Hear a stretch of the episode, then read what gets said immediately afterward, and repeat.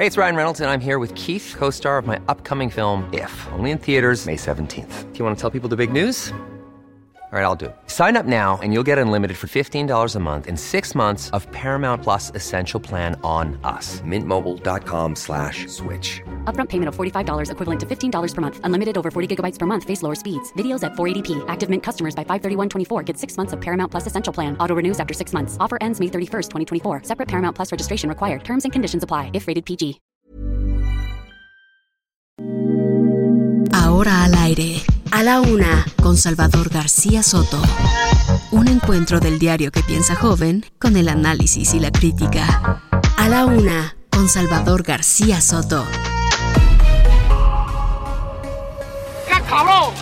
Nunca has escuchado de los, de los que pasó en Córdoba, los cabazos, nunca has escuchado.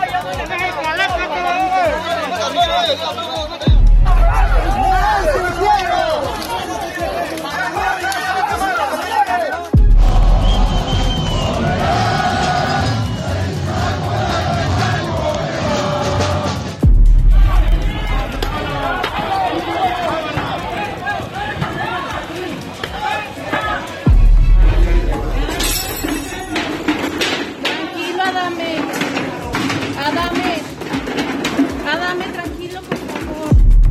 Mi hija. Calma, calma. Que quedó, quedó de confirmarnos si iba a haber o no ley seca el día el día 10. ¿Cómo, cómo se está trabajando? Sí, yo creo que sí.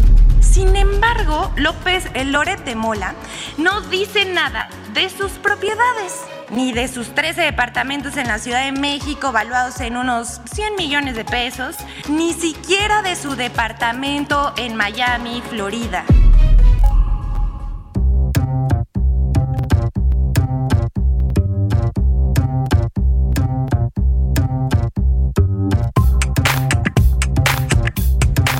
Es la una de la tarde en punto en el centro de la República. Los saludamos con gusto. Comenzamos a esta hora del mediodía a la una. Este espacio informativo que hacemos para usted todos los días.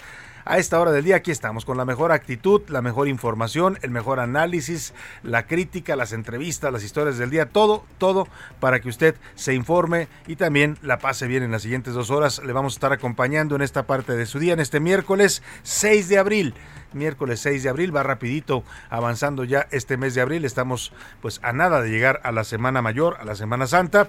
Y bueno, aquí en esta frecuencia, el 98.5 de su FM, el Heraldo Radio, los saludamos con gusto a todo el Valle de México que nos sintoniza aquí en nuestra frecuencia central y desde aquí, desde la Avenida de los Insurgentes Sur 1271, acá por los rumbos de la Colonia del Valle en la Ciudad de México. Saludamos a toda la República Mexicana. Mandamos afectuosos saludos a toda la gente que nos está escuchando en Coatzacoalcos, Veracruz, en Monterrey, Nuevo León, en Guadalajara, Jalisco, en la comarca lagunera, allá en Gómez Palacio Durango, en Oaxaca capital, en Tampico, Tamaulipas, en el istmo de Tehuantepec, Oaxaca, en la frontera norte de Tijuana, en el sur del país también en Tuxtla Gutiérrez, Chiapas, al otro lado del Río Bravo también suena el Heraldo Radio en McAllen y en Bronzeville, dos ciudades tejanas donde nos sintonizan y desde ahí, desde las frecuencias de McAllen y Bronzeville llegamos también a las ciudades mexicanas de Matamoros y Reynosa. Además, hasta San Antonio, Texas también mandamos afectuosos saludos porque allá suena el Heraldo Radio a través de la frecuencia en Now Media Radio San Antonio 1520 y en la zona de los Grandes Lagos en Chicago, Illinois, nos escuchan a través de Now Media Radio Chicago 102.9 de su FM. Tengo muchos temas importantes, mucha información importante para compartirle este día. Vamos a estar comentando, por supuesto, todos estos temas, vamos a estar debatiendo, escuchando con usted sus opiniones y comentarios sobre los asuntos importantes del día. En este miércoles a mediodía, un mediodía caluroso en la Ciudad de México. Qué calor hizo ayer por la noche, ¿eh? Qué calor, de verdad, esas noches que no puede usted conciliar el sueño porque la, la calor, como dice aquella alcaldesa de Acapulco, o el calor no la deja, no lo deja dormir. Bueno, pues eh, estamos a 28 grados en este mediodía, eh, una máxima de 30 pronosticada para la capital de la República. Y vamos a los temas, a los temas que le tengo preparados en este miércoles, a la mitad de la semana. One more time, como dice por ahí. El embajador de Estados Unidos en México, Ken Salazar, estuvo nuevamente de visita en Palacio Nacional. Esto en medio de la discusión de la Suprema Corte de Justicia de la Nación por la ley eléctrica. ¿A qué fue el embajador? Ya le voy a comentar en un momento más. Liberada, ayer cerca de las 11 de la noche fue liberado Periférico Norte.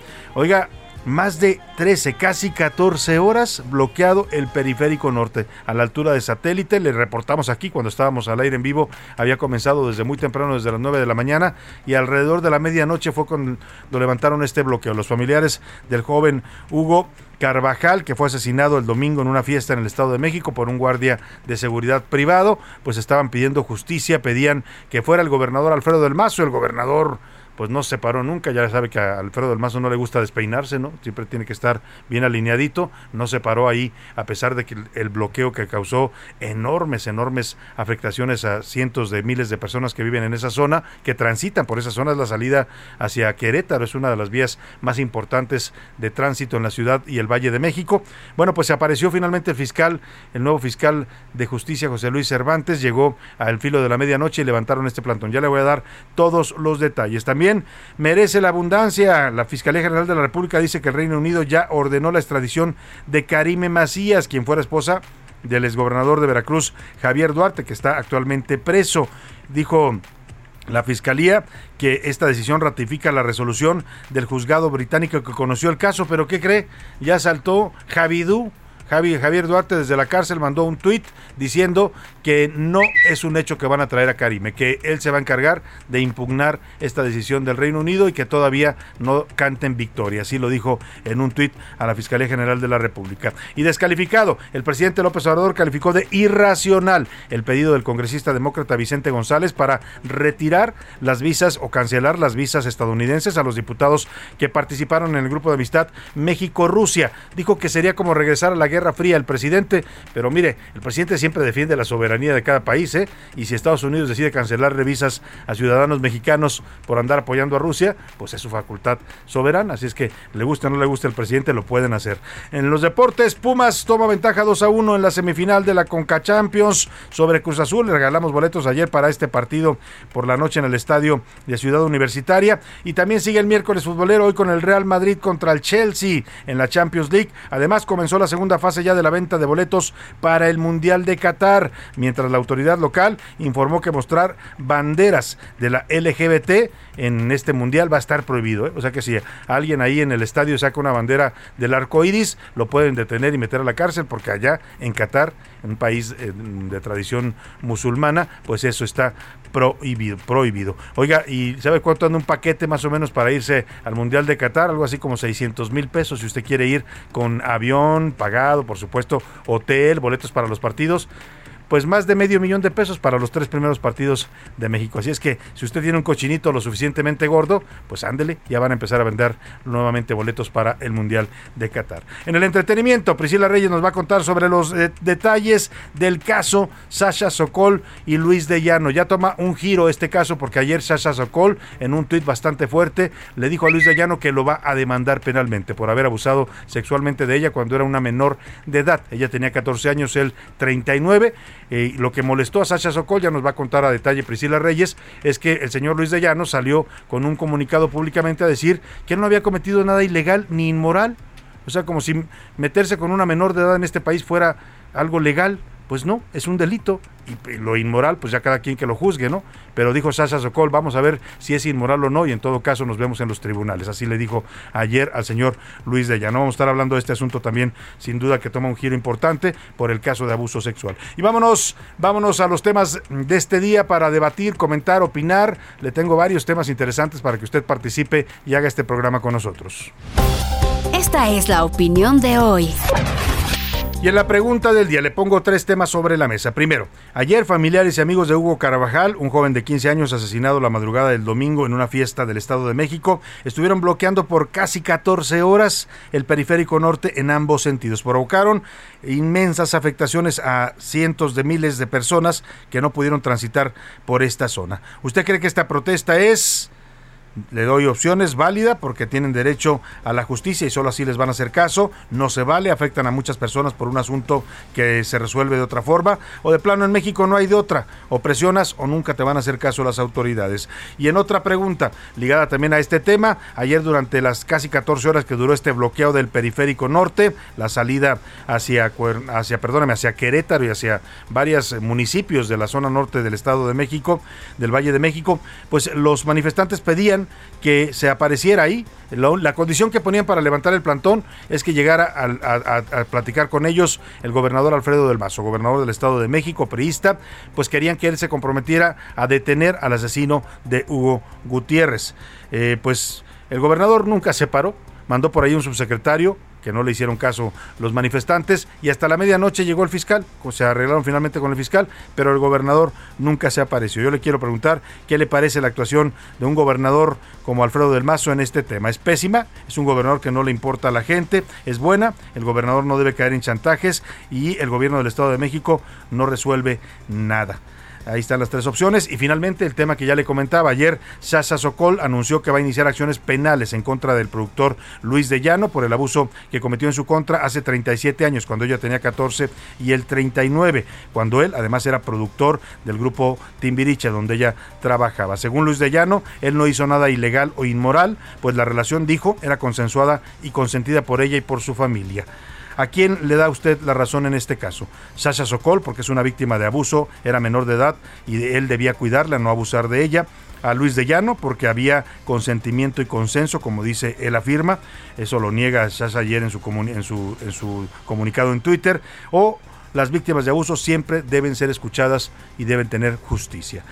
Los números para que nos marque 55 18 41 51 99 es el número donde puede contactarnos, se lo repito, 55 18 41 51 99. Nos puede mandar mensajes de texto o de voz, ya sabe, eso lo decide usted. Aquí lo que importa, y yo les lo garantizo, es que su opinión siempre cuenta y sale al aire. Vámonos al resumen de noticias, porque esto, como el miércoles, ya comenzó. Defraudadores. Elementos policíacos de la alcaldía Álvaro Obregón detuvieron a seis personas que se dedicaban a anunciar vehículos por internet para después asaltar a sus clientes. Al rescate. Integrantes de la Comisión de Cuenca Presa Madín urgieron iniciar los trabajos de restauración de áreas naturales que ya son afectadas por obras relacionadas con una mayor captación de agua. Condena. El embajador de México ante la ONU, Juan Ramón de la Fuente, respaldó la realización de una investigación que determine si en la invasión de Rusia a Ucrania se han cometido crímenes de guerra. Hacen humo. El Senado va por la aprobación de un dictamen con el que se prohibirá la importación y exportación de vapeadores y cigarros electrónicos para favorecer el mercado interno. Medida.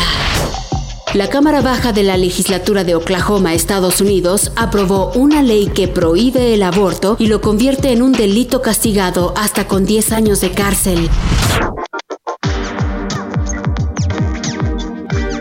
Una de la tarde con 12 minutos. Vamos a la información en este miércoles, a la mitad de la semana. Le platico. Hace unos momentos llegó a Palacio Nacional el embajador de Estados Unidos en México, Ken Salazar, a un encuentro privado con el presidente López Obrador. Esta reunión se da después de pues que la discusión sobre la reforma eléctrica, tanto en la Suprema Corte de Justicia como en el Congreso, está llegando a su punto más álgido. Paco Nieto, tú te encuentras ahí, platícanos esta visita sorpresiva del embajador Ken Salazar, después de que pues la reunión de la semana pasada, donde también estuvo el embajador y el enviado especial de la Casa Blanca, John Kerry, pues no resultó tan bien sobre este tema, no hubo acuerdo y el presidente terminó desmintiendo al señor John Kerry. ¿Cómo ves este encuentro, Paco? ¿Qué está sucediendo? Platícanos, buena tarde.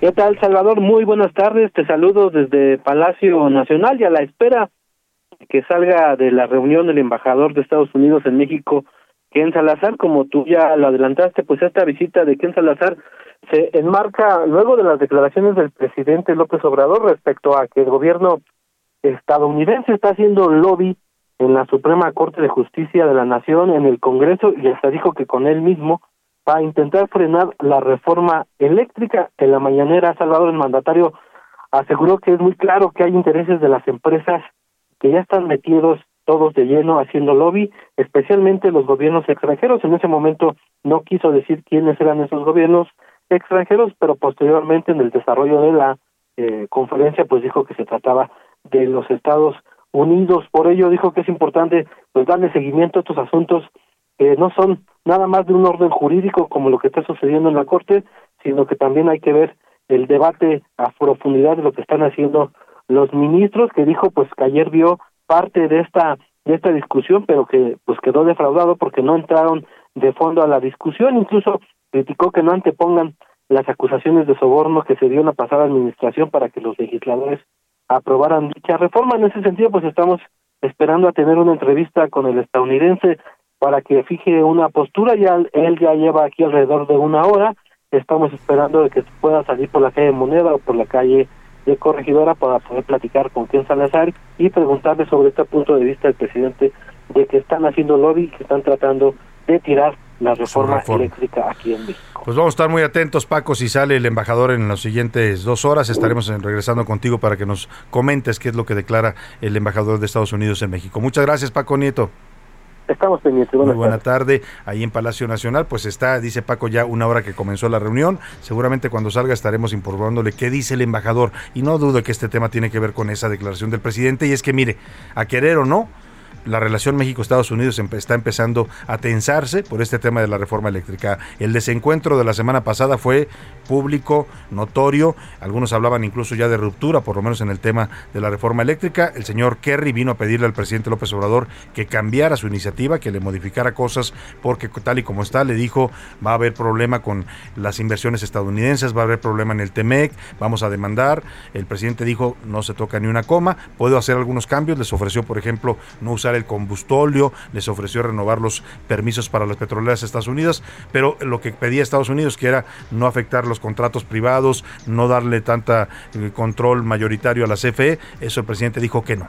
Y a partir de eso, pues este tema ya generó desencuentro. ¿no? Eh, quedó claro porque el presidente salió públicamente a desmentir al señor Kerry. Pero no solo es eso, ayer el presidente Guantier, ha venido insistiendo el presidente eh, acusando al gobierno de Estados Unidos, lo acusó primero de financiar a los ambientalistas allá en contra del tren Maya. Dijo, les están pagando algunos gobiernos y son, por ejemplo, el de Estados Unidos. ¿no? Lo afirmó así con todas sus letras. Y ahora dice que también están cabildeando contra su reforma eléctrica, lo cual no dudo ni tantito, ¿eh? porque ya lo dijo la representante comercial de Estados Unidos, la señora Catherine Tai. Estamos hablando de 10 mil millones de dólares en inversiones estadounidenses en el sector eléctrico que se verían afectados por esta reforma. Entonces Estados Unidos, pues sí, seguro está haciendo su lucha ¿eh? y está metiendo por acá eh, cabilderos y lobbying para, pues incluso para los diputados. ¿eh? Ahí hablan de presiones a los diputados.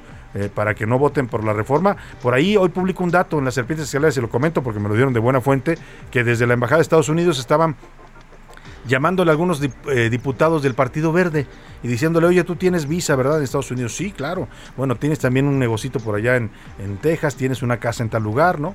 Porque pues los tienen a todos evidentemente mapeados, ¿no? Bueno, pues pues ahí te encargo, ¿no? Lo de tu voto, porque si vas por la reforma, pues a lo mejor te cancelan la visa, ¿no? O sea, de plano así en ese plan.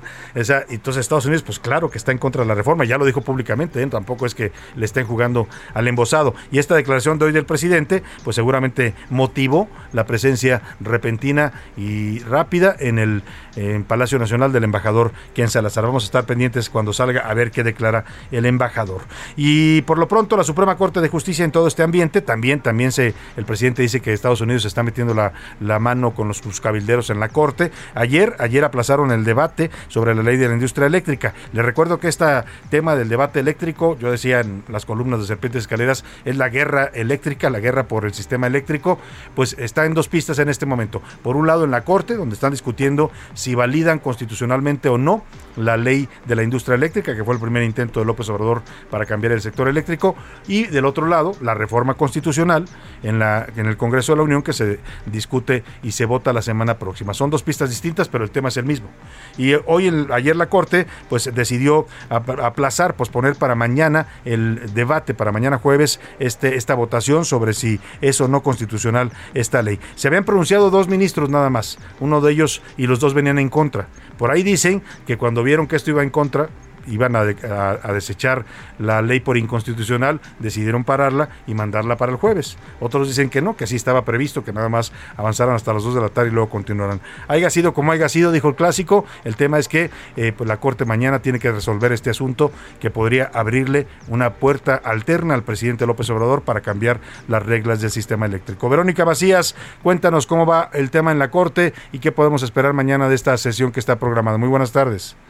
Salvador, un gusto saludarte. El Pleno de la Suprema Corte de Justicia de la Nación determinó que la ministra Loreta Ortiz no está impedida para participar en el análisis y discusión de las impugnaciones contra la reforma a la ley de la industria eléctrica. Los ministros analizaron el tema luego de que senadores de oposición afirmaran que la ministra estaba impedida, ya que en 2013, cuando era diputada federal, se pronunció en contra de la reforma energética. Los ministros Alberto Pérez Dayán y la ministra Norma Lucía Piña coincidieron en que es legal el recurso de impedimento que presentaron los senadores.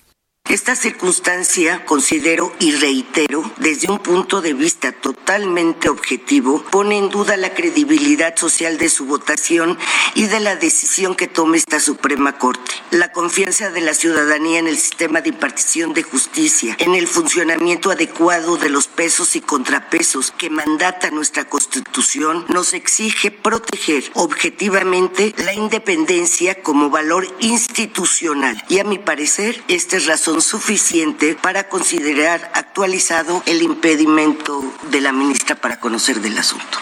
Tras la votación, la ministra Loreta Ortiz presentó tres proyectos de sentencia sobre la reforma eléctrica que este martes se comenzó a analizar en el máximo tribunal del país. El Pleno de la Suprema Corte aplazó para el jueves el análisis, discusión y votación de la ley de la industria eléctrica que busca fortalecer a la Comisión Federal de Electricidad. Muchas gracias, Verónica Macías. Pues bueno, el presidente López Obrador hoy andaba nervioso, ¿eh? y es que el tema es intenso. O sea, esto que yo le decía es una guerra. Es una guerra por ver cuál modelo eléctrico impera, o el modelo estatista que quiere López Obrador, y dicen algunos un poco viendo hacia el pasado con energías más sucias, como el, el combustóleo, el gas, el, eh, y, el modelo, o el modelo que tenemos actualmente, que es mixto, privado y público, y que apuesta más por las energías limpias. Y en este tema el presidente hoy se fue parejo. Cuestionó a los, ministros ayer en su debate porque dijo que parecen abogados patronales que defienden más a las empresas que al pueblo. Cuestionó a Estados Unidos por andar haciendo cabildeo en contra de su reforma. El tema se está poniendo intenso. Escuche cómo se queja el presidente de que todos, todos están en su contra. Lo del debate ayer en la Corte y es pura fundamentación legal, no van al fondo. Aquí es definir si debe dársele trato sino preferencial, igual a la Comisión Federal de Electricidad que el trato que reciben las empresas particulares. Porque en la reforma que hicieron, la reforma que llevaron a cabo, actuaron de manera corrupta. ¿Y qué no saben los ministros? Porque son seres de otro mundo, de que esa reforma se aprobó con sobornos y que hay un juicio en contra del director de Pemex Básicamente Estados Unidos, el gobierno de Estados Unidos, me consta, pues han venido a eso, este, a plantearnos de que no están de acuerdo, incluso a insinuar de que se viola el tratado, cuando no es cierto. Bueno, pues ahí está el presidente, se está poniendo nervioso y la verdad que el tema no es para menos, ¿eh? lo que está en juego es mucho y es una propuesta que además él ha convertido en una especie de, bandera de su gobierno. O sea, quiere a fuerzas, dicen algunos que es Manuel Barlet el que impulsa todo esto, ¿no? Algunos le pusieron la ley Barlet. El tema es que el presidente anda nervioso y es que mire, más allá de las ideologías, de los temas políticos, de los intereses económicos que son enormes en este tema, también está el tema ambiental, que es lo que se cuestiona sobre este caso. Han dicho organismos internacionales, el propio gobierno de Estados Unidos, que si se aprueba la reforma de López Obrador, vamos a retroceder y México no podría cumplir sus compromisos en la disminución de emisiones para el cambio climático. Es decir, tendríamos energía más sucia y más contaminación, además de más cara. Mil Ramírez nos cuenta por qué. La reforma eléctrica del presidente Andrés Manuel López Obrador podría generar fuertes implicaciones para el medio ambiente. De acuerdo con el Laboratorio Nacional de Energía Renovable del Departamento de Energía de Estados Unidos, las modificaciones planteadas aumentarían las emisiones de carbono en nuestro país entre un 26 y un 65%.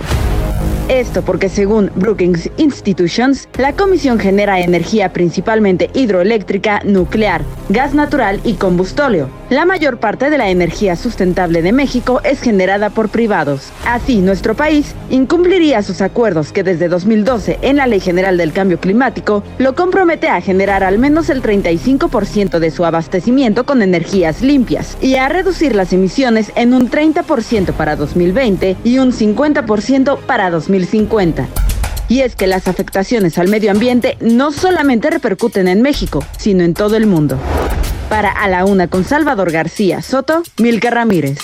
Bueno, pues ahí está la otra implicación, que es el daño al medio ambiente y que México no pudiera cumplir con los compromisos que son vitales, ya no para nosotros, para el país, para el mundo, es disminuir la emisión de dióxido de carbono a la atmósfera porque el cambio climático nos está matando. Nos vamos a la pausa y le voy a dejar con música Harry Styles, Watermelon Sugar, esta canción que fue mejor presentación de pop de un solista en el 2021 en los premios Grammy. Regresamos.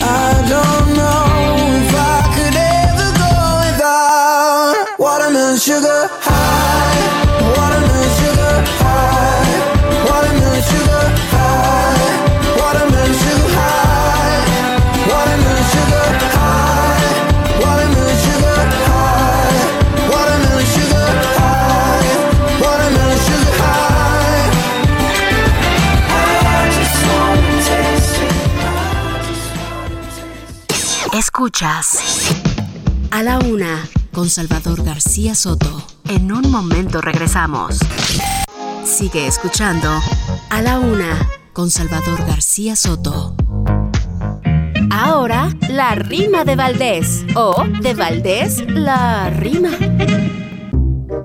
Ya comienzan los calores en este bendito país. El problema de raíz, ni huracanes ni temblores, tampoco los feos olores Cuidado, esto no es un juego, se trata del voraz fuego que propaga los incendios en un terrible dispendio. En verdad, no hay que estar ciegos. Y ya pasa por doquier, desde el norte y hasta el sur. No se trata de un albur, las noticias hay que ver. Es que en verdad no hay que ser. El ambiente está muy seco. Ya se quemó el teposteco. Incendios en Yucatán y en el centro se verán. Los incendios hacen eco. Los incendios forestales se están poniendo de a peso, son infernales, por eso, para aminorar los males, no seamos animales y no metamos la pata, ya no hay que hacer más fogatas, cuidemos el medio ambiente para que viva la gente, la inacción también nos mata.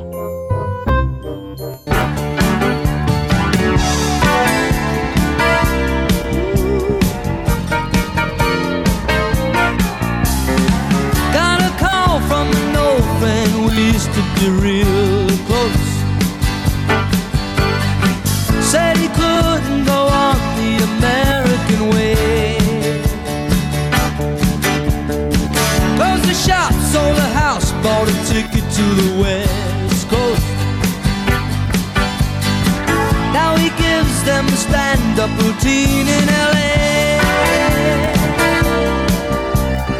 Una de la tarde con 31 minutos. Qué bien suena este ritmo del señor Billy Joel con My Life, Mi Vida, una canción del álbum del año en 1979, 52 Street, la calle 52. Eh, buena música la que hace siempre el señor Billy Joel. Escuchemos un poco más y seguimos con más información aquí en A la Una.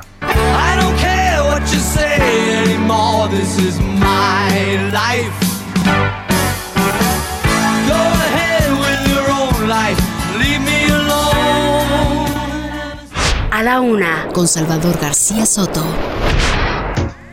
Oiga, y vamos a continuar con la información. Ayer le informamos aquí en este espacio, lo dimos a conocer de hecho también en, en nuestra cuenta de Twitter, arroba ese García Soto, pues esta petición que hizo el congresista demócrata de los Estados Unidos, Vicente González. Él es congresista por el estado de Texas, es miembro de la Asamblea de Representantes de los Estados Unidos, lo que equivale a la Cámara de Diputados aquí en México, y propuso, le, pidió directamente a los encargados del Departamento de Estado y del Departamento de Seguridad Nacional de los Estados Unidos que le cancelaran la visa a 25 ciudadanos mexicanos, todos ellos políticos, pues por andar apoyando a Rusia. Básicamente son los que constituyeron los diputados de PT, Morena y PRI, que constituyeron este grupo Amistad México-Rusia, que llevaron al embajador de Vladimir Putin en México del gobierno ruso el señor Víctor Coronelli a la Cámara de Diputados, al Palacio de San Lázaro, y lo dejaron ahí echarse un rollo, ¿no? Decir que México era casi, casi el mejor aliado de Rusia en esta guerra, ¿no? Que igual que China apoyaba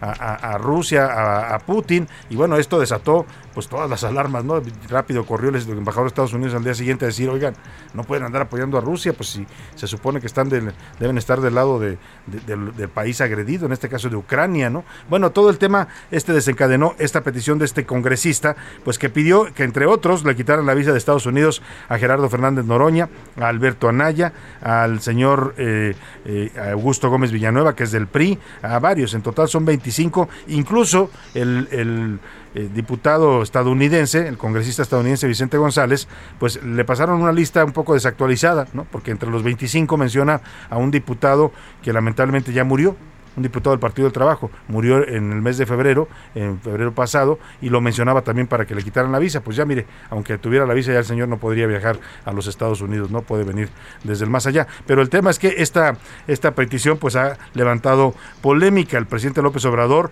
no le gustó, no le gustó esto de que quieran cancelarle visas a ciudadanos mexicanos por apoyar a Rusia. Dijo que es como volver a los tiempos de la Guerra Fría. No veo bien, no considero que sea justo y no considero que sea racional el querer suspenderles las visas a quienes eh, se reunieron para expresar sus puntos de vista con relación a la invasión rusa a Ucrania. Ya hay una campaña para solicitar que no los dejen entrar a Estados Unidos. Eso es eh, regresar a la Guerra Fría a las épocas ¿no? de la persecución y de la exclusión y del autoritarismo. No estoy de acuerdo con eso. No, creo que le salió un poquito de sangre al presidente cuando dijo regresar a la época del autoritarismo, ¿no? Le escurrió un hilillo de sangre por la barbilla. Mire, presidente, pues ya estamos en eso, ¿eh? Yo no sé si el presidente no se ha, no se ha enterado, anda tan ocupado con el tren Maya, con su aeropuerto, con la reforma eléctrica, que no se ha dado cuenta que el mundo volvió no a la Guerra Fría, pero sí a la tensión entre Rusia y, y Washington, entre Moscú y Washington por esta guerra eso, eso está visto y declarado, hay sanciones, eh, el señor Joe Biden ha calificado a Putin de criminal de guerra y al presidente le extraña que pues quieran cancelarles visas o que para alguien proponga eso, pues a diputados que andan apoyando a Rusia. Dice el presidente, no es justo ni racional, tampoco fue muy justo ni racional que estos diputados hayan utilizado el recinto legislativo de México para llevar al embajador de Rusia y ensalzarlo. ¿no? ensalzar al gobierno de Vladimir Putin, porque eso representa el señor embajador Coronelli. Pero bueno, el presidente no le gustó esto, el presidente que siempre defiende la libre autodeterminación de los gobiernos, pues aquí no le gusta que alguien proponga en Estados Unidos cancelarle visa a ciudadanos estadounidenses. Oiga, y vamos a esto que ocurrió el día de ayer. Es muy delicado lo que pasó. Fueron casi 14 horas, más de 13 horas de bloqueo de pues una de las realidades más importantes, neurálgicas para el funcionamiento de esta megalópolis que es la Ciudad de México. ¿no? Es la zona que comunica al norte del Valle de México, donde además hay cuatro o cinco municipios de los más habitados en, todo el país. Está Naucalpan, está Tlanepantla, está Atizapán, está Cuautitlán, está Catepec, toda esta zona que se conecta a través del periférico norte, pues ayer se vio afectada, además de la salida a Querétaro, la entrada también, porque por ahí entra la mayor parte de productos de transporte que entran a la Ciudad de México, pues todo eso se vio afectado. Calcúlele usted en, en pérdidas económicas, por ejemplo, son pues millonarias, lo que ayer se vio afectado con este bloqueo. En pérdidas de horas hombre de trabajo, la gente que no pudo llegar a sus empleos, a sus compromisos, a sus citas, a una cita médica, que se vieron varados ahí por horas algunos tuvieron que encontrar vialidades alternas y en esa zona vive mucha gente. Eh, deben habitar en, en esos municipios que le estoy mencionando unos 4 o 5 millones de personas para que se dé usted una idea. O sea, de ese tamaño es eh, la afectación que ayer se llevó a cabo con este bloqueo. El motivo del bloqueo pues era que familiares y amigos de Hugo Carvajal, había también jovencitos de su edad, de sus compañeros de la escuela protestando, pues pedían pedían que se hiciera justicia para este joven de 15 años que fue asesinado el domingo pasado en una fiesta en Gilotzingo, Estado de México. El presunto asesino está identificado, no ha sido detenido y era un guardia de seguridad que estaba supuestamente cuidando esa fiesta. El bloqueo pues no se levantó a pesar de que el gobierno del Estado de México mandó al subsecretario eh, de gobierno para tratar de convencer a los eh, manifestantes, al subsecretario Ricardo de la Cruz. Ellos pedían que fuera el gobernador Alfredo del Mazo, el gobernador nunca se presentó, llegó ya para la medianoche, ya cuando iban casi 14 horas de bloqueo el fiscal y hizo un compromiso con ellos de que están ya persiguiendo y buscando a este sujeto eh, presunto asesino del joven Hugo Carvajal. Hago contacto para hablar de ese tema con el subsecretario de Gobierno del Estado de México, Ricardo de la Cruz. ¿Cómo está, subsecretario? Muy buenas tardes, gusto en saludarlo. Gracias, buenas tardes, Salvador, a tus órdenes. Pues, eh, ¿cuál es el balance que hacen ustedes de este bloqueo ayer? en 14 horas para un bloqueo en el periférico, eh, subsecretario. ¿Por qué? ¿Por qué no lo pudieron levantar antes? Yo entiendo que la demanda de la, de la gente era legítima, pero las afectaciones también fueron demasiadas. Salvador, de acuerdo con toda esa apreciación, la realidad es que no fue un tema sencillo. Desde el primer momento, desde la Secretaría General de Gobierno, estuvimos atendiéndolo. También el municipio eh, estuvimos atentos a las demandas que hacían los padres y los amigos del menor fallecido. La realidad es que no fue una negociación sencilla, entendíamos y somos solidarios con el dolor que sienten los padres, pero también entendíamos que en una vialidad tan importante había gente detenida. Fue producto de varias negociaciones porque no había otro camino, creemos en el diálogo, había muchos menores también, eh, generamos eh, las condiciones, aunque fue tardado, de acercamiento. Eh, hicimos ofrecimientos de parte del gobierno del estado de sentar a la fiscalía, de sentar a las diferentes dependencias. En algún momento nos pedían que si se exhibía la orden de aprehensión, con eso se retiraba el bloqueo, la exhibimos. No obstante, eso no surtió efectos. También luego eh, nos pidieron una serie de cosas. Estuvo aquí el fiscal central. y bueno, nosotros estuvimos negociando hubo un momento que también hay que decirlo, hubo mucha tensión porque los automovilistas también con justa razón tenían estaban molestos, ¿no? Desesperados.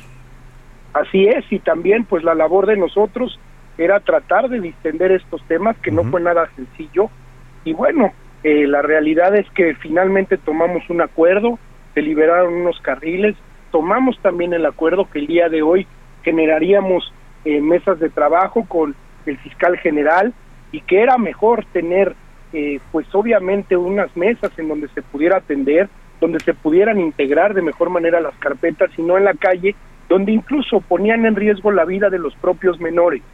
Entonces, afortunadamente la familia, y hay que decirlo, eh, Maureen, eh, el papá, los amigos han accedido, no han bloqueado el día de hoy la vialidad y estuvimos hoy en la mañana, a las 11 de la mañana, en una reunión con el fiscal general, estuvo la mamá del menor fallecido, estuvo también con su abogado y le dieron cuenta de los avances que lleva la carpeta de investigación. Evidentemente se lo dieron a ella de manera directa, a su abogado también, por la secrecía del caso. Eh, sin embargo, la señora nos comenta que hay avances importantes en la carpeta, que estará respetando el acuerdo de no bloquear hoy la vialidad y esperemos pronto tener un resultado. Eh, los avances que se le informan a la familia que motivan que ayer por la medianoche ya levanten el bloqueo, se refiere ya a la, esta orden de aprehensión que está vigente y a la búsqueda, supongo, del presunto asesino del joven Hugo, Gutiérrez. No, eso se lo referimos incluso eh, a media tarde, un poco antes de las 4 de la tarde, ya les habíamos exhibido la orden de aprehensión, que también la, la policía de investigación estaba pues en, una investigación para ubicar a esta persona, eso ya se los habíamos dicho, pero producto de la negociación fue que si yo permanecía en el lugar eh, con ellos, abrían los carriles y yo he estado aquí con ellos acompañándolos porque también, eh, aparte de que es nuestra obligación y la atendemos con, eh, con mucho gusto, también es una convicción apoyar a, a los padres que hoy están pasando por un momento muy complejo.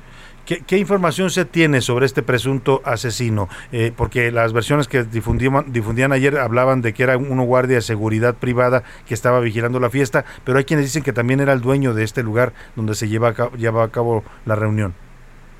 Bueno, te puedo adelantar que hay una identificación plena eh, del responsable, nombre, hay evidencias, hay testigos y la fiscalía está trabajando. Se está determinando, evidentemente, eh, muchos de pues eh, su círculo, a qué se dedicaba y cuestiones incluso que sucedieron antes y después de la fiesta y esto lo está haciendo la fiscalía. Y es un proceso cerrado a partir de la secrecía. Y también hay que recordar que pues no pueden liberar ningún dato porque luego también eh, pues esta carpeta puede estar comprometida y viciada entonces nosotros hemos sido muy responsables y la fiscalía como siempre con el sigilo de nada más le pregunto, no, no sobre la identidad y sobre la búsqueda, pero se habla de una versión de que hay, está, hay vínculos con el crimen organizado. Eso pues, lo está determinando la fiscalía. Yo no podría aventurarme a decirlo porque no es un dato que corresponda al gobierno del Estado. Muy bien, pues subsecretario Ricardo de la Cruz, subsecretario de Gobierno del Estado de México, que estuvo ayer todo el día negociando con estas familias y estas eh, personas que estaban bloqueando el periférico. Le agradezco mucho que nos haya dado pues la versión del gobierno mexiquense sobre este asunto. Muchas gracias, como siempre, Salvador, Igualmente. por tus micrófonos. Muchas gracias a usted. Y vamos a hacer contacto ahora con la otra parte, con la madre de Hugo Carvajal, este joven asesinado eh, en, en esta fiesta en, en Gilochingo, en el Estado de México. Ella es Maur- Maurín Amaro. Maurín, ¿cómo estás? Muy buenas tardes, gusto en saludarte. Eh, Salvador, buenas tardes. Este, bueno, agradecida que me des la oportunidad también de, de poder llegar a tu audiencia y explicar lo que estamos sufriendo y lo que estamos viviendo.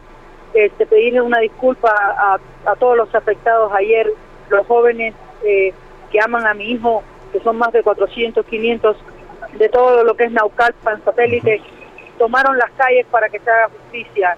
Creo que va a llegar un momento donde va a estar todo clarificado.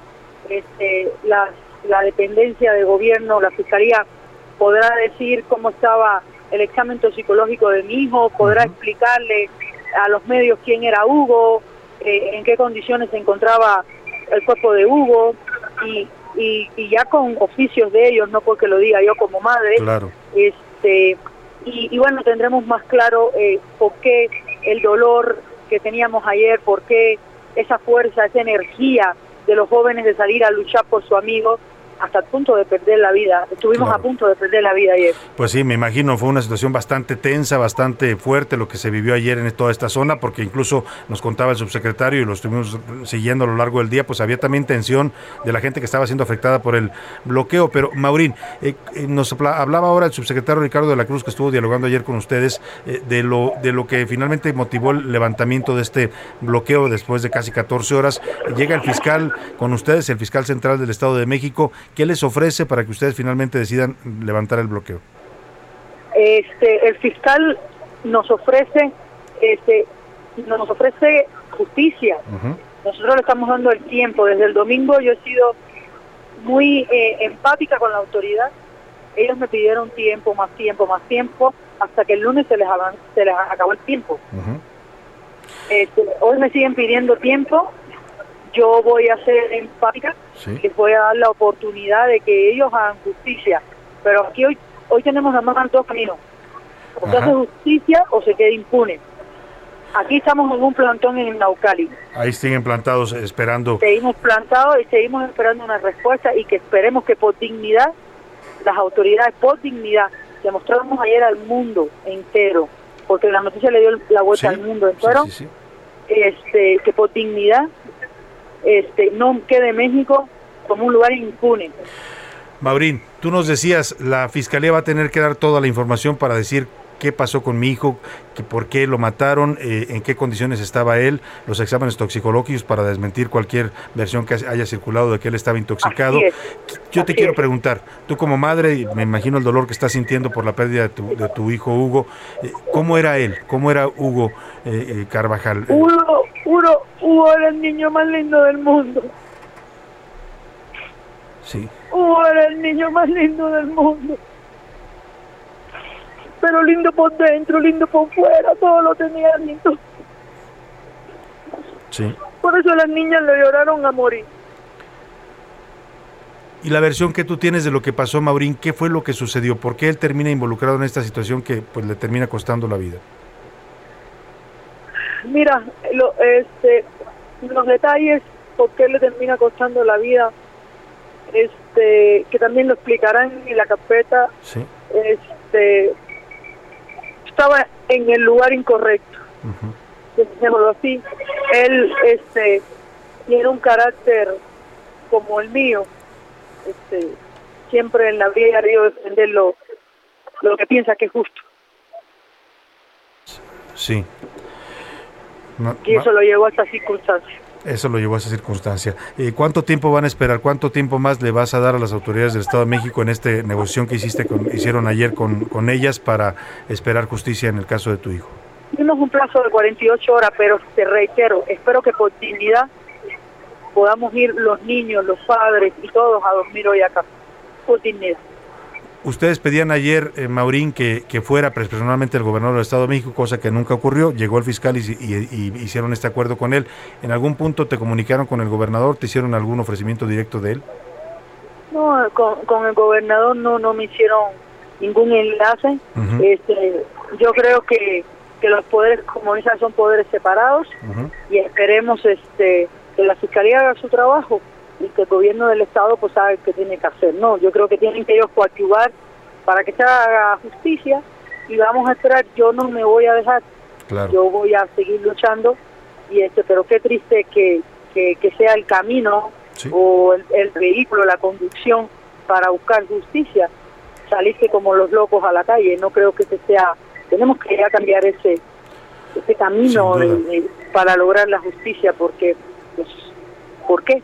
Es necesario, ¿no? Claro, Maurín, tú, tú y tu familia llegaron, llegaron de Cuba, los vimos en unos videos protestando en la reciente visita de Miguel Díaz Canel. ¿Cuál es la situación de ustedes aquí? ¿Ustedes son ya ciudadanos mexicanos? No, yo soy hija de mexicanos, yo vivo en México desde que tengo 21 años, mi madre es cubana, Sí. mi, mi padre es mexicano, yo soy más mexicana que Chile o Más mexicana que siempre- Chile, muy bien. y además siempre me dicen que soy este la cubana más mexicana Sí. este o la mexicana más cubana yo este toda la vida he vivido en México yo pues, como comida mexicana yo Sí, sí, mi sí. familia es mexicana yo soy sí me crié en Cuba pero pues con mis venas también corre sangre mexicana y y este y soy muy feliz y vivo en México muchos años y nunca me he ido a Estados Unidos por lo mismo porque yo vivo feliz en México Claro. y este y, y no voy a eh, cuando salí a enfrentarme a, a Díaz Canel lo hice por la sencilla razón que no voy a permitir que el comunismo nos invada en México y Sí, te vimos y- en y esa por protesta. eso, sí porque no voy a permitir que venga comunistas a cambiarnos de por sí llevamos muchos años construyendo la democracia para que no y, y, y tan es así que hoy tengo que continuar construyendo la democracia porque no tenemos todavía justicia, Justicia. para que vengan los comunistas a destruir en México lo que ya eh, todo el tramo que llevamos avanzado. Pues Maurín, Maurín, te quiero agradecer de verdad la confianza en este espacio y decirte que pues desde aquí te abrazamos, estamos contigo en tu demanda de justicia, con tu familia, con los amigos de Hugo Carvajal y el micrófono siempre está abierto para cualquier denuncia que quieras hacer. Claro que sí, muchísimas gracias, gracias, gracias, gracias. Gracias a ti, un abrazo fuerte, Maurín.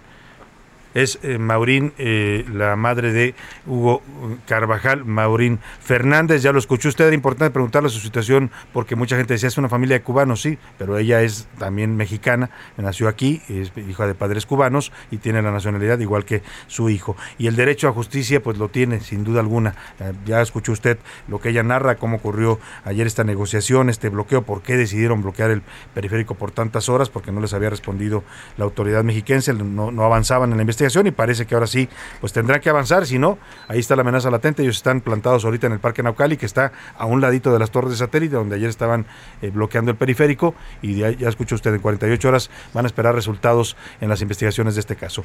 Vámonos rápidamente a la otra parte, ¿no? Porque ya escuchamos a la parte de los demandantes, una demanda totalmente válida y legítima. Uno no podría decir, híjole, si yo le pregunto a usted si tiene hijos, si le matan a un hijo, ¿qué hace usted, no? ¿Hasta dónde llegaría? Pues hasta donde tuviera que llegar. Si tuviera que bloquear el periférico, seguramente lo bloquearía. Pero está la otra parte, los afectados, ¿no? Que también, yo le decía, eh, pues perdieron sus citas de trabajo, perdieron sus compromisos, perdieron dinero eh, todo lo que se afectó ayer con este bloqueo. Vamos con Iván Márquez que nos hace un recuento de la otra parte afectada con esta, esta situación.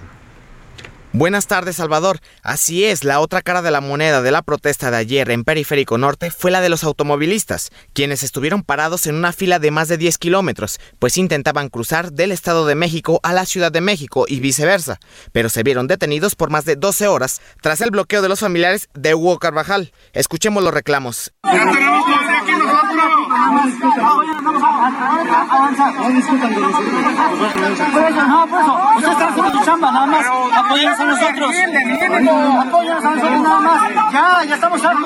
Y es que mira Salvador, hablamos de millones de personas que cruzan a diario y que ayer, ya sea a escuelas, a trabajos o a otro tipo de actividades, no pudieron regresar. Tenemos derechos y nos están quitando, limitando el derecho a la libre circulación. Ustedes. Así. Es que son 12 horas, jefe. Yo perdí también mi viaje. Voy para Cuernavaca y va. Mi reporte, buenas tardes. Bueno, pues ahí está la otra cara de la moneda, como bien dijo Iván Márquez. Sí, la demanda es totalmente legítima y uno no puede estar en contra de lo que ellos están demandando, que es justicia en un país donde lamentablemente para tener justicia a veces tienen que hacer este tipo de cosas, ¿eh? porque si usted se espera sentado normalmente a que el gobierno haga su trabajo, las fiscalías, pues va a tener que esperar mucho tiempo y seguramente la justicia o llegará muy tarde o no llegará, porque a muchos mexicanos nunca les llega. Así es que pues ellos decidieron tomar esta vía de ayer y también pues está la otra cara de los afectados. Vámonos a la pausa con música. Priscila Reyes, que nos vas a presentar para despedir Híjole, esta primera hora? Nos vamos a ir a los 80, Salvador, si te parece. Y esta canción te gusta porque ayer te la escuché cantando. Sí. Es eh, lo que ganó grabación del año 1986, Steve Winwood con Higher Love. Venga, regresamos.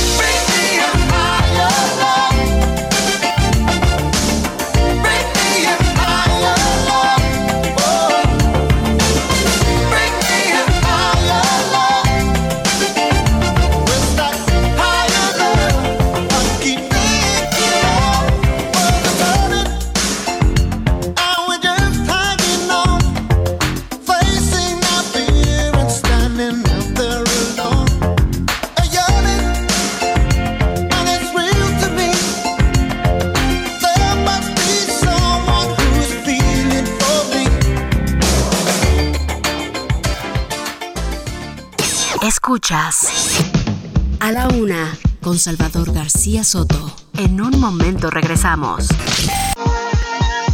Ya estamos de vuelta con A la una con Salvador García Soto.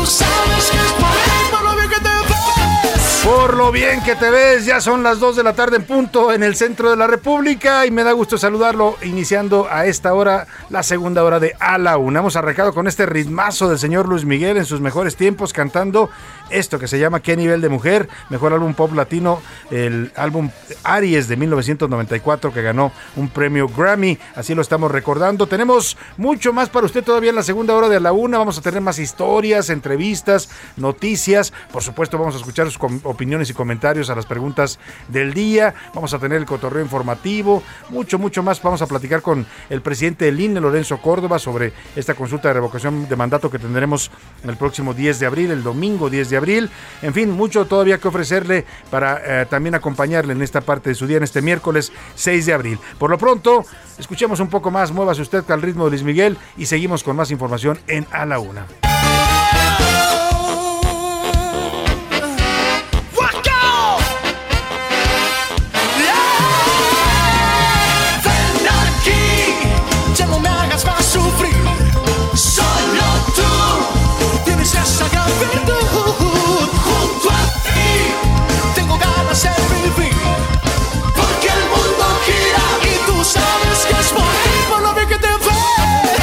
Y bueno, vamos a los temas que le tengo preparados en esta segunda hora. Llevamos ya seis días, apenas seis días del mes, y este martes ya se destacó como el día más violento del mes de abril. La otra epidemia, la otra pandemia en México que no termina, que es la violencia. Ahora eh, ocurrió en Colima. Este eh, martes eh, fue especialmente violento en la ciudad de Colima. Siete homicidios, la mayoría en la zona conurbada de la capital, Colima y Villa Álvarez. También le voy a contar a unos días de las vacaciones de Semana Santa. El sargazo invade las playas de Quintana Roo. Si usted va a ir a Tulum, a Cancún, a Playa del Carmen, pues prepárese porque no va a ver del todo el mar turquesa que es tan hermoso. Lo va a ver ahora manchado un poco de café con estas enormes algas que están llegando por cantidades impresionantes a las playas del Caribe mexicano. No estaban invitados los señores del Sargazo, pero llegaron ya también a las vacaciones de Semana Santa. Según el semáforo de la red de monitoreo, hay 41 playas de 80 que están en color rojo, es decir, con abundante presencia de sargazo allá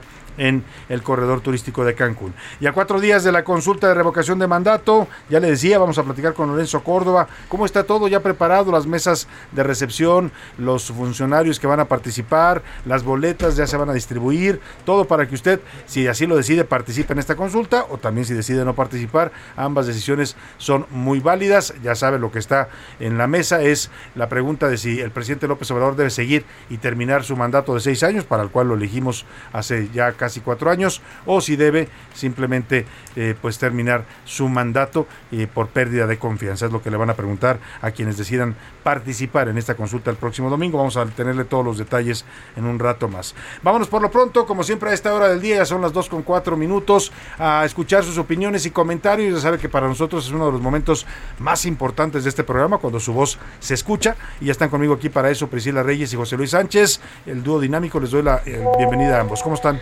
Salvador, ¿cómo estás? Bienvenidos, dinámico. Gracias, gracias por presentarnos. Hola amiguitos que nos escuchan, un fuerte abrazo. Oye, no estaría mal que hiciéramos un show del dúo, dúo dinámico. Alguna vez hice un show, yo cuando estábamos en el hueso, Ajá, ajá. hicimos un show, un espectáculo. ¿Saliste cantando, Salvador? Bailé, bailé. La ficha roja de Parchís. tararán, Ah, tararán, otra. ta- A Chorus Line, ¿te acuerdas de esa sí. Sí, muy interesante. Ay, ¿cómo estás, querido Jay? Querido, escuchas un fuerte abrazo. Salvador García Soto, Pris, ¿cómo están? Bonito miércoles, soleado miércoles, bonita tarde a todas y a todos que nos escuchan bien, tranquilo y ya Y rumbo ahora, al fin de semana. ahora no dijo Priscila su consabida frase y Del- lugar común de el Hoy es el ombligo de El la sudado semana. ombligo de la semana. Ombliguito. Hay conductores de radio y de televisión que les encantan esos lugares comunes, ¿no? Sí, claro, ombliguito de la semana, eh, bebé viernes, Jueves, jueves, jueves, todos los días ya es bebe algo, ¿eh? O sea, jueves, Con este calor, bebé viernes, ya- saba- bueno, con este calor sí se antojan Sí, bebidas ¿eh? frescas, ¿no? Miércoles shot, No no necesariamente espirituosas, pero bueno, frescas sí. No, este, evite el exceso, por favor. Sin duda Siempre, sí, claro. Oiga, y vamos a, a las preguntas que le formulamos el día de hoy. Bueno, una de ellas, bueno, tres preguntas interesantes. Una tuvo que ver con el bloqueo de ayer en Periférico de esta familia y amigos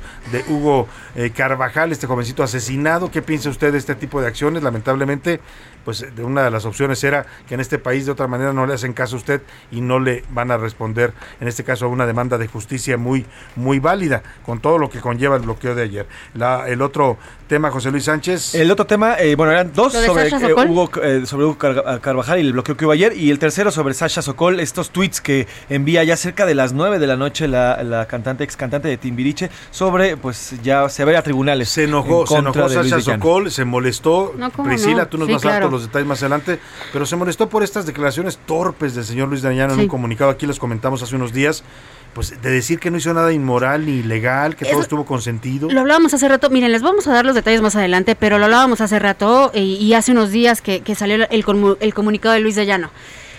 Mire, si usted quiere decir que no hizo algo inmoral, es una línea muy fina que muchas personas dicen esto sí, esto La no puede ser subjetivo. puede ser discutible. Pero de que es un delito, es un delito. Y se atreve a decir en el comunicado que no, había cometido ningún delito. Y que cuando la haya familia. consentimiento, tener Sí. relaciones con un menor de edad, una Es persona delito. mayor es delito, se llama estupro Punto. y está Así es. tipificado.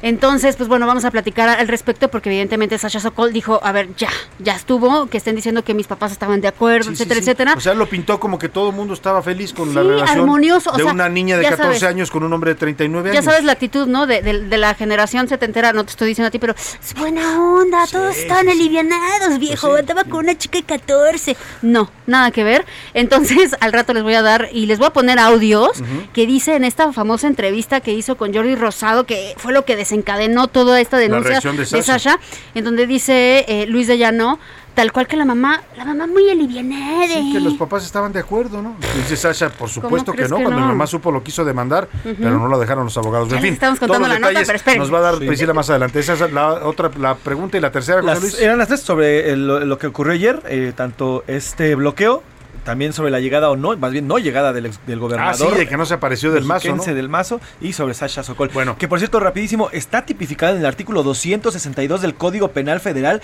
quien tenga cúpula con una menor con un menor de edad. Cúpula, es- no, cúpula, cópula. cópula, perdón, cópula con un menor de edad. Bien, es menos mal que cópula. no dijiste Coppola. No, el cópula, director de cine. con cópula, cópula con un menor de edad Sí. está esti- estipulado en Sí, este artículo. es estupro, cual. claro. Estupro, Aunque haya consentimiento, ¿eh? aunque el menor haya dado su consentimiento, sigue siendo un delito y se persigue de oficio. Porque, a ver, estamos hablando de que es un ser que no tiene, por eso está estipulado así, no tiene inteligencia.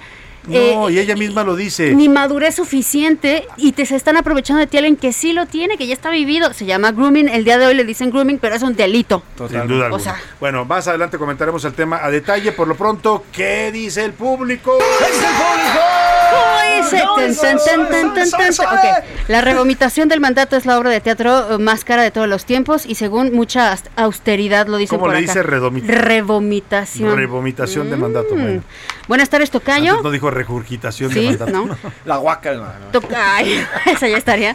Tocayo, Pris y Luis, sí rima. Excelente estación, Heraldo Radio y programa favorito de la UNA. Muchas Eso. gracias, Tocayo, Lo dice Salvador gracias. Molar desde Tampico. Gracias, no es Salvador. la forma de exigir justicia porque afectas a terceras personas, pero aquí en México, si no presionas a la autoridad, es solo sería un carpetazo más a la impunidad. Sí, sin duda alguna. Em, saludos cordiales nos dicen por acá. Muchas gracias por los saludos cordiales. Gracias, igualmente, gracias. Regresamos, saludos cordiales. Regresamos. Escuchemos Opus 90. Bueno, Saludos cordiales. Eh, es bonito, saludos cordiales, no se burlen. a mí me gusta mucho. Suena como yo viejito, siempre, pero sí es bonito. No, yo siempre firmo saludos cordiales en mis Sí, emails, todo, siempre. Es- saludos es una cordiales. forma muy amable de saludar. José Luis, chido. Cámara. Cámara. Cámara, cuídese. Va, Bambi, dice José. Eh, Eduardo Herrera nos escribe saludos, excelente miércoles referente al gobernador del Estado de México. Su actuación ha sido pésima, sin olvidar los asaltos en el transporte público del Estado de México. Bueno, ese es un tema aparte, ¿no? Buenas tardes, muy controversial, pero se olvida algo muy importante. Las fiestas o tocadas clandestinas que no son verificadas por servidores públicos o por la instancia correspondiente del Estado de México, pues esos son, ese es el problema, empezar por clausurar este tipo de eventos clandestinos y también invitar a los padres a estar más al pendiente de dónde acuden sus hijos a divertirse. ¿Esta era una fiesta clandestina? Sí, al Sí, final ya era. se supo. Este, este salón en específicos eh, hacían una serie de fiestas con, con preparatorianos justamente. Como tardeadas. Y ya, exactamente, y ya un, un día antes confirmaban el lugar. Los mismos organizadores da- repartían flyers Claro. y demás. Ahora, no desviemos el tema. No, hay un niño Mira, aunque un jovencito de 15 años vaya a una fiesta, una tardeada o fiesta, lo que sea clandestina, no, no merece que lo maten ahí, Claro. pues, No, o claro sea, que no. sí, está, quizás es cuestionable y como dice usted, los padres deben estar más atentos, cualquier cosa, pero no merece morir en esas circunstancias. Recordemos cuando teníamos 15 años. no, a mí Sí, también, yo cuando también. me llegaba un flyer yo ¿Cuántas decía, veces no ¿esto será clandestino Claro, o no será clandestino? Sí, no, no lo sabes, no lo claro. A esa sabes. edad no tiene uno el criterio claro. para tomar ciertas decisiones. Pero de acuerdo, Luis de Llano sí tienes el criterio para tener una Según relación con Luis él. de Llano, sí, ¿no? a los 14 años ya una niña puede decidir si quiere andar con uno de 39. Perdóname por este comentario tan ácido, pero buenas tardes, Pri, Salvador y José Luis, el equipo más ameno de la radio. Sí, señor. Estados Unidos no cabildea, hace manita de puerco, que es distinto. Me gustó lo que acaba de decir. Tiene toda la razón, ¿eh? Pues ese es el imperio que quiere, ¿no? No es de ahora, es desde de toda la vida.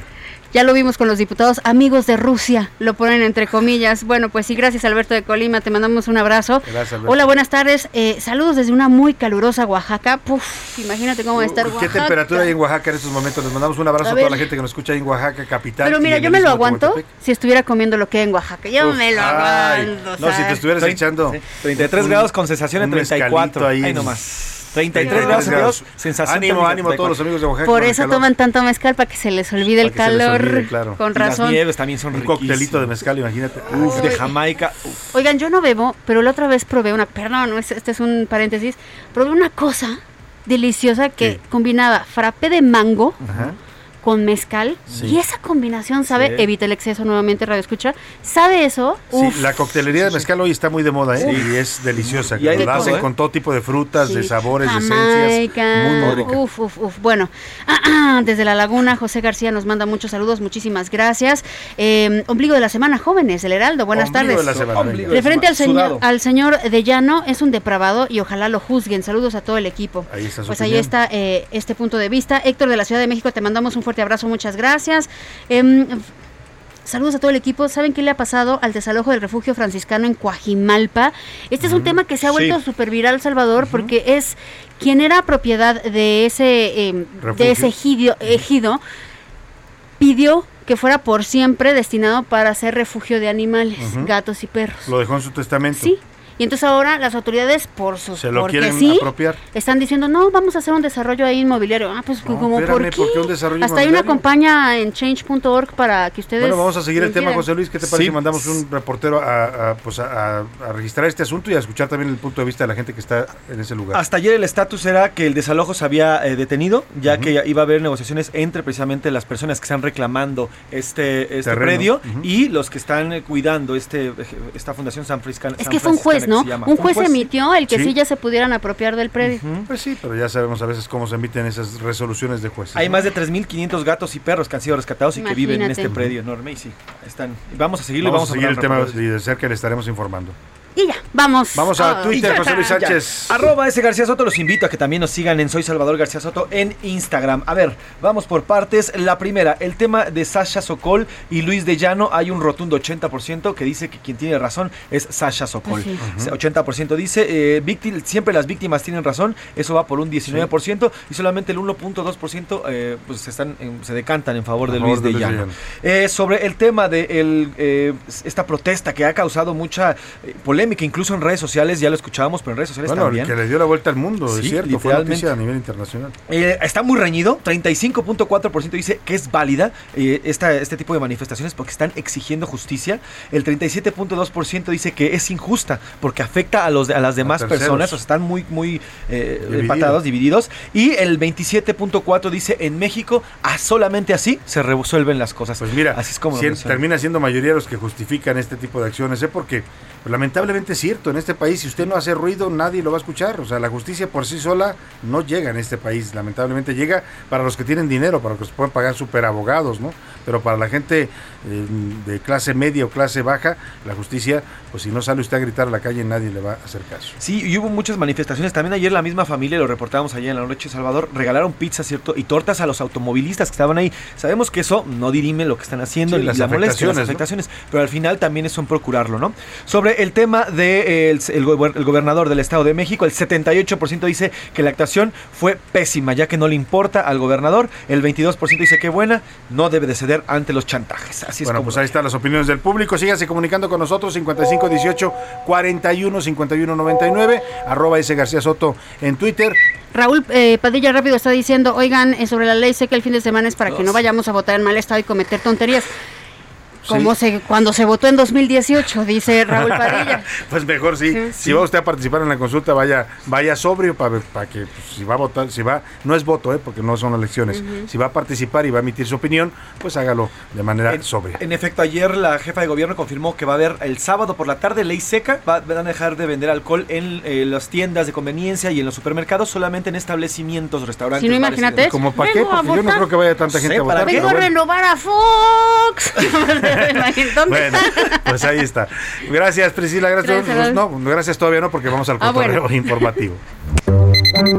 Ya llegó la hora. ¿La hora de qué? La hora del cotorreo informativo.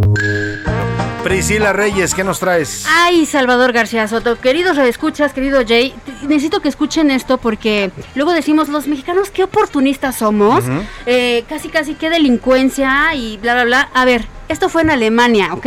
Escuchen lo que les voy a contar. Resulta que está circulando una nota que cuenta que supuestamente un hombre muy tramposo en Alemania de 60 años, Salvador, ¿sabes qué hizo?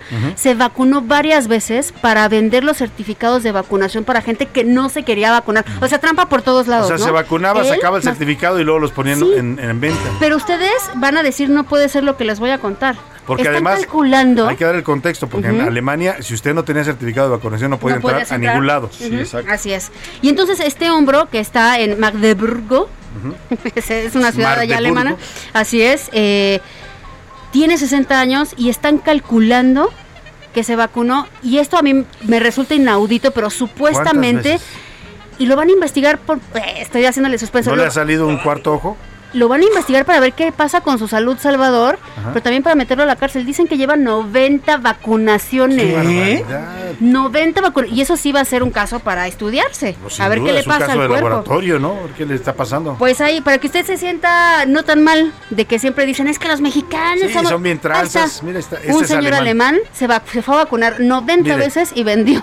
La tranza y la corrupción son universales, ¿no? Que los mexicanos nos podríamos ganar algunos buenos lugares, sí, es cierto, ¿no? Porque tenemos nuestra forma de ser, pero, pero no es propio solamente de los mexicanos. ¿Te imaginas el brazo de qué tamaño lo tiene tanta pinchada? Una tercera pierna, no sé. Qué Esperemos que no. José Luis Sánchez, ¿qué nos traes? Antes de cotorrear, quiero que escuchemos esto. Tan hermoso, ya lo ven, soy tan precioso, yo lo sé. La canción de José Luis Sánchez. Así es, ahí, madre.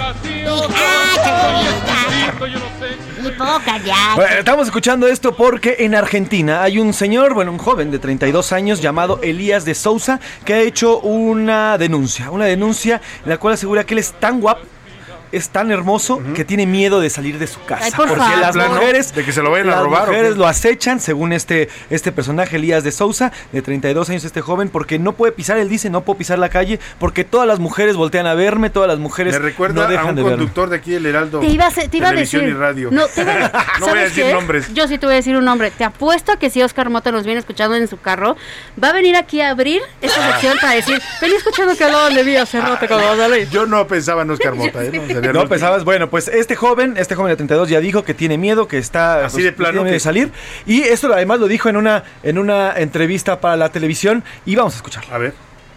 Del tipo malandro, el tipo violador, el tipo asesino, el tipo bandido, el tipo maleducado. Pues yo siempre respeté a las personas. ¿Tenés miedo que te hagan eso, que te violen realmente? No, eh, yo, yo lo único que, que, que yo pienso, pienso, eh, Víctor, lo que yo digo, digo, bueno, acá para eso está las autoridades del pueblo. Acá está Gendarmería, acá está la Fuerza Armada de Infantería, acá está la Brigada, acá está una comisaría segunda, acá hay un juzgado, acá hay un, hay un fiscal, acá las autoridades del pueblo son los responsables, autoridades máximas de esto, que están todos juntos allá en el barrio y están viendo, todos juntos, Fuerza Armada, y está todo, y va Gendarmería y dice, ahora va a ser con nosotros del escuadrón, va a lo otro, ahora va a ser con nosotros. Ahí es cuando dice que todo el mundo lo, contra- lo debe de cuidar porque es prácticamente un patrimonio de su Es pueblo tan argentino. guapo, tan guapo que tiene miedo que lo violen en la calle. Así es, y la verdad es que para los estándares de guapo no tiene Cálmate, Elías. Sousa, ya lo estoy viendo. Oye, no, qué bárbaro. digo- no, pero te voy a decir una cosa. Lo que sí tiene es muy alta la, la autoestima, La autoestima, ¿no? Y la sí, ya seguridad quisiera eso, sí. Y la se le reconoce. porque La verdad, guapo, guapo no está, Usted siéntase una Doni, siéntase como usted quiera. Sí, no, bueno, o sea, para, como para robárselo no está el señor. No, no, ¿eh? sin duda. No creo que nadie le tirara un lazo en la calle. Pero bueno, Así es. ahí están. Gracias, José Luis. Gracias, Priscila. Gracias, Salvador. Vámonos ahora sí a otros temas importantes. A la una, con Salvador García Soto. Oiga, y a unos días de la Semana Santa, pues eh, llegó a las playas, sobre todo del Caribe mexicano, un visitante indeseado, ¿no? Son de esos que usted no invita, pero que ya está de vacaciones y que de pronto le llega y dice, ay, híjole, ya me arruinó las vacaciones. Estoy hablando del sargazo, estas eh, pues mega algas que están navegando por los mares del Atlántico y que por cuestiones de las corrientes marinas y de los vientos llegan en esta época del año a las playas del Caribe mexicano. Se ha convertido ya en todo un problema, un problema que además pues el gobierno mexicano no le han encontrado solución a pesar de que afecta al turismo, afecta la imagen de nuestro principal destino turístico. No saben qué hacer con el sargazo, no han encontrado una salida, una solución. O sea, hay mil propuestas que si se puede industrializar, que si se puede comercializar, que si se puede usar para bloques de construcción. O sea, ha habido mil ideas. La realidad, incluso un programa de la Secretaría Marina para sacar el sargazo, pero la verdad es que la cantidad es tal que es prácticamente imposible. Así es que si usted este fin de semana, perdóneme, este fin de semana, porque ya empiezan las vacaciones, ¿no? O en Semana Santa Semana de Pascua, tiene planeado ir a Playa del Carmen, a Tulum, a Puerto Morelos, a, pues a toda esta zona tan hermosa, Cancún, por supuesto, pues váyase preparado, porque en muchos casos, más que el mar turquesa, que es el gran atractivo del Caribe mexicano, pues lo que va a ver es esta nata cafezosa que anda flotando por los mares. Son, eh, la verdad, mire, de 80 playas que hay en el Caribe mexicano, de 80 playas, 41 están en semáforo rojo por sargazo. O sea, la cantidad es impresionante. Escuche cómo lo relató este usuario de TikTok, el joven Andrés mm, Vegas, Andreas Vegas, que anda de vacaciones allá, y esto es lo que dice sobre el sargazo. Ahora sí, literalmente es un mar de sargazo. Es una completa locura. Así se encuentra la playa El Recodo en Playa del Carmen. Pues ahí está, y la imagen que, que, que- él sube a su red social, se la voy a compartir ahora en arroba ese García Soto, es literalmente un mar de sargazo. O sea, no se ve ni la playa ni el color del mar, porque está todo invadido de sargazo. Pues prepárese, si va a ir para allá, pues hay que convivir con el sargazo. No hay de otra, ¿eh? porque las autoridades no le han encontrado una solución a este fenómeno natural. ¿Qué tenemos de último momento, José Luis? Salvador, nuevamente, pues malas noticias en el tema económico. Ahora es BBVA, estos expertos de este banco que redujeron ya a 1.2% el crecimiento económico para nuestro país en el 1.2, 2022. o sea, ya menos de dos. 1.2% el crecimiento, esto debido a la inflación y al aumento de precios que se ha vivido desde el inicio del año. México Uf. redujo esa, esa expectativa. Pasamos del 5 al inicio del año, Salvador, a 1.2%. Del 6, el presidente López Obrador decía que Exactamente, 6, seis. todavía hace unos- unas semanas decía que, que, bueno, ya no 6, pero sí 5. La Secretaría de Hacienda acaba de ajustar su pronóstico a 3.1. Bueno, pues ahorita el optimismo ya nada más está en la Secretaría de Hacienda y en Palacio Nacional, porque el resto de los actores económicos, las calificadoras, los bancos extranjeros y nacionales están diciendo la economía mexicana por lo mucho crecerá a 2 puntos y ya BBVA dice a 1.2 del, eh, del PIB el próximo año. O sea, prácticamente crecimiento nulo. ¿eh? Por como vamos, este va a ser un sexenio perdido en materia económica, perdido y con la peor crisis que recordemos los mexicanos desde el siglo pasado. Por si, fui- por si fuera poco, siguen manteniendo en 7.4 la inflación, Salvador. 7.4 es el doble de lo establecido por Banjico. Así que, bueno, nada halagüeño lo que Pues nos presenta precios BBVA. caros, carestía y, y lamentablemente pues una economía que no, no va a crecer el, este, en este año. Vámonos a la pausa con música para despedirnos eh, de este bloque. Priscila Reyes, ¿qué nos pones? Vamos a escuchar música joven Salvador. Esta niña se llevó tres premios Grammys, entre ellos Mejor Artista Nuevo. Y digo niña porque está muy chiquita. Olivia Rodrigo con Good For You. Good for you. I guess that you've been working on yourself. I guess the therapist I found for you should really help. Now you can be a better man for your brand new girl.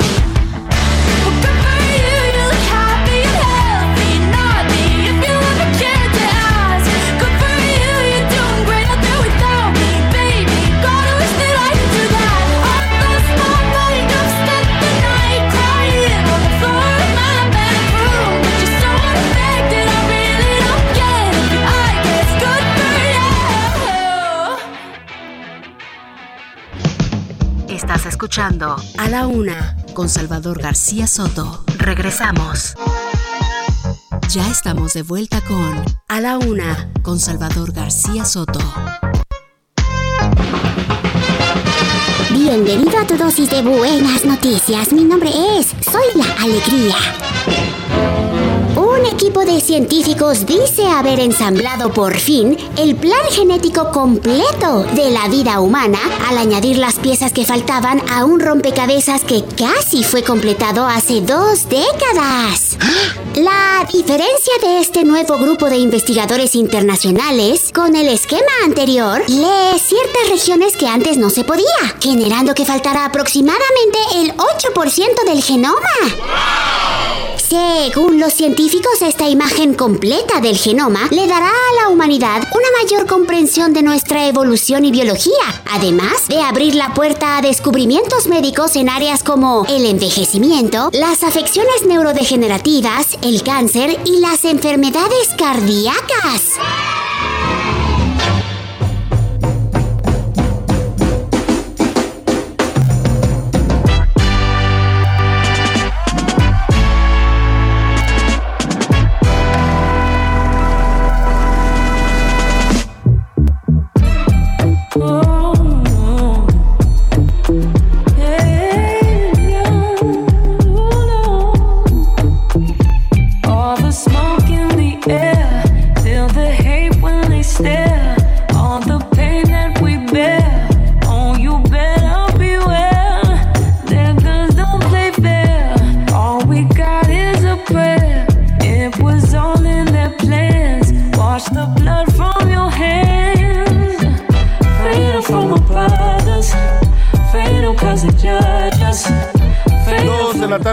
minutos, estamos regresando con este ritmo suavecito, cadencioso del Rhythm and Blues o RB, así se le llama este ritmo de la música negra en Estados Unidos, porque esta es la canción ganadora de este año justamente en esta categoría del Rhythm and Blues tradicional. La cantante es Her y la, canción se llama Fight for You, pelear por ti.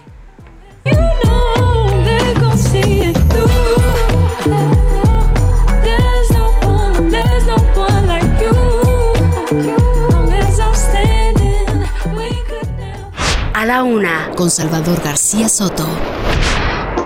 Dos de la tarde con 32 minutos. Salió ya hace unos minutos de su encuentro en Palacio Nacional el embajador Ken Salazar. Estuvo reunido por cerca de dos horas con el presidente López Obrador. El tema y el contexto, evidentemente, pues la reforma eléctrica y sobre todo los señalamientos que hizo el presidente esta mañana en su conferencia mañanera donde dijo, acusó al gobierno de Estados Unidos de estar cabildeando en la Suprema Corte y en el Congreso mexicano en contra de su reforma eléctrica. Vamos contigo, Paco Nieto, allá a Palacio Nacional. ¿Qué dijo el embajador Ken Salazar a su salida? Muy buenas tardes, Paco. Salvador, ¿qué tal? Buenas tardes nuevamente. Pues el embajador de Estados Unidos en México, Ken Salazar, decidió guardar silencio. Se le intentó entrevistar el, el embajador decidió subirse a su camioneta y no dar ningún ningún comentario a los representantes de la prensa. Eh, se intentó pues varias veces hablar con él desde que llegó, pero pues fue inútil porque el, el embajador eh, se fue directamente a su a su camioneta y bueno pues nos quedamos con el silencio del embajador Ken Salazar sobre estos temas que tú ya lo has adelantado sobre el tema de lo que el presidente abordó en la mañanera señalando al gobierno estadounidense de haber de estar haciendo lobbying en contra de la reforma eléctrica tanto en el Congreso, en, en la eh, Corte y también acá en presidente. Y bueno pues aquí nos quedamos esperando una. Pues como dicen por ahí, eh, Paco Nieto interpreta en mi silencio, ¿no? Se ve claramente pues por, por el silencio del embajador, porque normalmente es un hombre que declara y es eh, amable con la prensa, pues eh, parece que no fue una reunión quizás en muy buenos términos. Pero bueno, ya, ya veremos si hay algún comunicado oficial, algo que informe el gobierno de México o la propia embajada más tarde de qué se trató en este encuentro. Muchas gracias Paco Nieto, te agradezco el reporte. Estamos pendientes. Muy buena tarde. Pues no quiso hablar el embajador, pues seguramente pues eh, no iba de ánimo para decir nada o lo que se trató fue delicado o vaya usted a saber. Ya, ya veremos si hay información oficial o de qué nos enteramos por ahí y ya se lo estaré comentando. Por lo pronto, oiga, Adán Augusto López, el secretario de Gobernación, ¿no? llegó al cargo por ser, eh, dicen muchos, el, el mejor amigo, casi eh, hermano del presidente López Obrador, ¿no? Muchos me dicen en la 4T que es quien más conoce al presidente. O sea, sí dicen Claudia Sheinbaum es muy cercana al afecto del presidente, el presidente la quiere, la, la impulsa para la candidatura, pero su pero quien mejor lo conoce, quien quien puede interpretar al presidente con una mirada es Adán Augusto López. Por eso llegó a la Secretaría de Gobernación, sustituyó a Julio Scherer y agarró este papel de ser el, operador político, el interlocutor, el que estaba dialogando con la oposición, estaba dialogando con el INE, ¿no? En medio de todos los pleitos del presidente, pues andaba haciendo un buen trabajo político, lo anda haciendo. Nada más que el fin de semana, pues se fue allá a hacer campaña por la revocación de mandato y pues se descoció, ahora sí como dicen, ¿no? Se soltó, se soltó el pelo el señor sec- secretario y se arremetió contra el INE, contra el tribunal y muchos dijeron, ¿qué le pasó al secretario que era tan tranquilo, tan negociador, tan conciliador? Bueno, pues parece y muchos interpretaron estos eventos del fin de semana en los que además utilizó un avión de la Guardia Nacional para viajar a Sonora y a Coahuila, pues como un arranque de campaña, ¿no? Porque muchos lo ven como, como el caballo negro de esta sucesión, dicen que es el verdadero tapado para el 2024. Y mire, algo debe haber, ¿eh? Algo debe haber porque, aunque el presidente lo negó, el, lunes le preguntaron de esto y dijo, no, no, no, Adán Augusto no está en campaña, él es mi operador, él opera para mí, mis asuntos importantes, pues saque usted sus conclusiones porque hace unos minutos al secretario de Gobernación, Adán Augusto López, este que no está en campaña, dice el presidente, pues se le vio en la estación Zócalo de la línea 2 del metro. Se subió al metro el secretario, ¿no? Cosa que no es común que haga un secretario de gobernación. Y pues por supuesto la gente lo reconoció y le empezaron a pedir selfies y él empezó a saludar a la gente. Y sí, como no, con mucho gusto me tomo la foto porque tiene acento también muy tabasqueño. eh, y, y aparece ahí el secretario tomándose fotos con la gente, saludando. ¿Qué será? ¿Será o no campaña? ¿Usted qué dice? ¿O simplemente es un baño de pueblo? Escuche usted parte de lo que ocurrió hoy en la estación Zócalo del Metro cuando apareció repentinamente el segundo al mando en el gobierno federal. Ah, usted sí trae tarjeta. ¿Pero a dónde va, secretario? Nada más cuéntenos. Voy a tomar el metro. ¿Pero a dónde? ¿Pero a dónde va? A tomar el metro. ¿Pero a dónde? ¿A dónde lo lleve? Mande. No. ¿A dónde lo lleve o dónde? ¿A dónde va? ¿Con quién tiene cita? Ah, voy a. Cuatro Caminos. Se ve que el secretario ni conoce el metro de la Ciudad de México, ¿no? Porque no sabía contestar a dónde iba. Pues, pues mire, campaña o no campaña. ¿Usted qué dice? ¿Es el tapado o no es el tapado Adán Augusto López? Dicen que por ahí en Palacio del Ayuntamiento hay alguien que se pone muy nerviosa cada que se habla del señor Adán Augusto López porque pues en una de esas le gana la carrera, ¿no? Ya, ya, ya se imagina usted quién. Vámonos por lo pronto a los deportes, que ya anda por aquí el señor Oscar Mota. Que comience la Que comience la fiesta, Oscar Mota. Por favor, mi querido Salvador García Soto, hoy un gran día para ganar. Eh, mi única duda será el secretario de Gobernación. ¿Habrá de estos famosos tacos sudados que están ahí de- como de coma y lárguese? Ahí hay en la estación del Zócalo. Sí, no sé cómo se llaman y no les voy a hacer promoción, pero... Son de canasta, ¿no? Pero tal cual, uno los pide y ya se lo está comiendo. O sea, eh, la velocidad en la que te lo sirve... Sí, el problema es cuánto va a tardar para soltarte el estómago. Es correcto. bueno, que- ya. Es lo que varía según la después persona. de algunos años, después de algunos años se agarra uno calle. Mi querido Salvador, fútbol, el día de ayer un empate muy entretenido, verdaderamente, entre, mejor dicho, ganó Pumas, no un empate. Es que estoy pensando en otra cosa. Ganó Pumas 2 a 1. Dije, qué raro que Oscar hable de un empate Sí, me lleva, me lleva. ¿eh? siempre dice, Ya. empataron, más aburrido que bailar entre hermanos. Entre hermano, que ver secar la pintura. No, el de ayer verdaderamente fue un triunfo muy, muy entretenido. Pumas gana 2 a 1 a Cruz Azul. Insisto, un partido movido de ida y vuelta. Sebastián Jurado, el portero de Cruz Azul, verdaderamente andaba como flojón. Sin embargo, dos goles de, de Dineno. Uno de ellos remató con las caries, verdaderamente.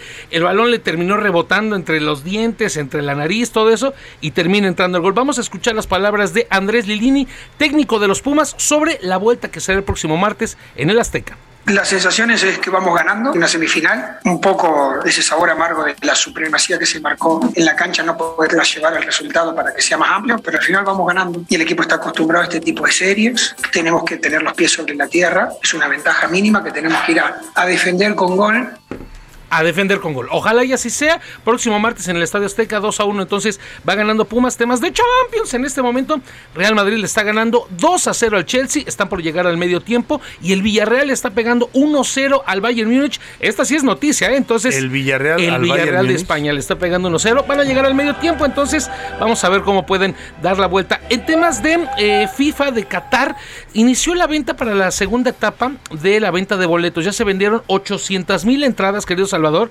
Eh, yo todavía no tengo la mía, entonces voy, voy a ver si me encuentro alguna. Y acá uno de los temas es que la autoridad local informó que no van a permitir llevar banderas de la comunidad LGBT para, eh, vamos, para mostrarlas de manera pública. Dicen ellos, la autoridad local, dos cosas, y e insisto, voy a reproducir lo, lo que ellos dicen. Número uno, es para proteger a los visitantes. Dicen, eh, yo no tengo problema. ¿Protegerlos de qué? ¿De una bandera? Dicen, eh, esto es lo que ellos dicen. Dice, yo no tengo problema si la gente compra eh, sus suites y si, y si duermen juntos, y- a mí no me importa.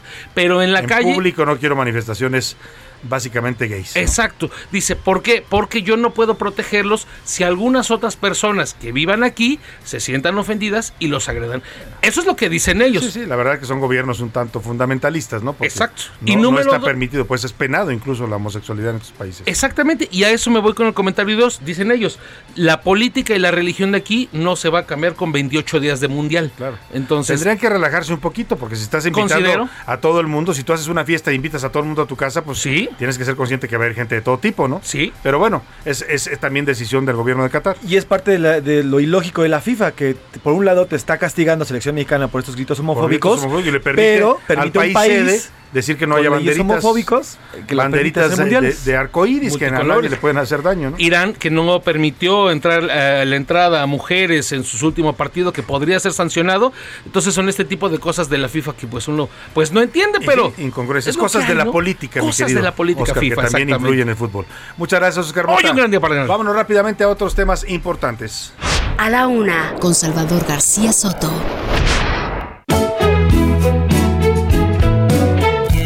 Hasta que me desoriente, hasta que me desencuentre, hasta que me desaprenda.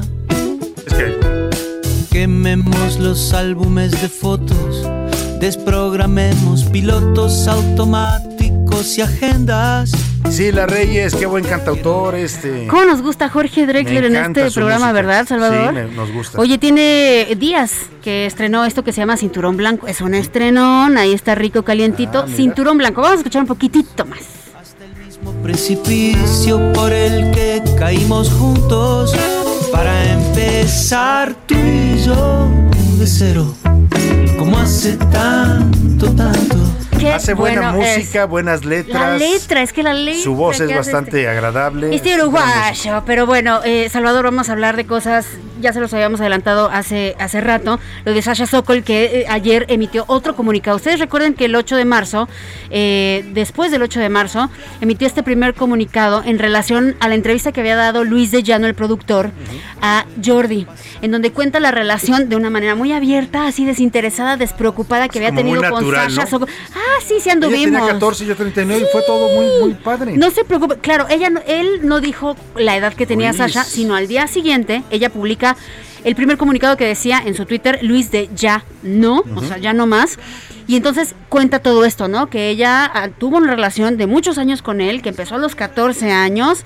eh, y ahí quedó. Y después Luis de Llano emite un comunicado en donde dice que la relación había sido transparente, que la familia estaba enterada, que la mamá lo había autorizado y sobre todo que no había cometido ningún delito.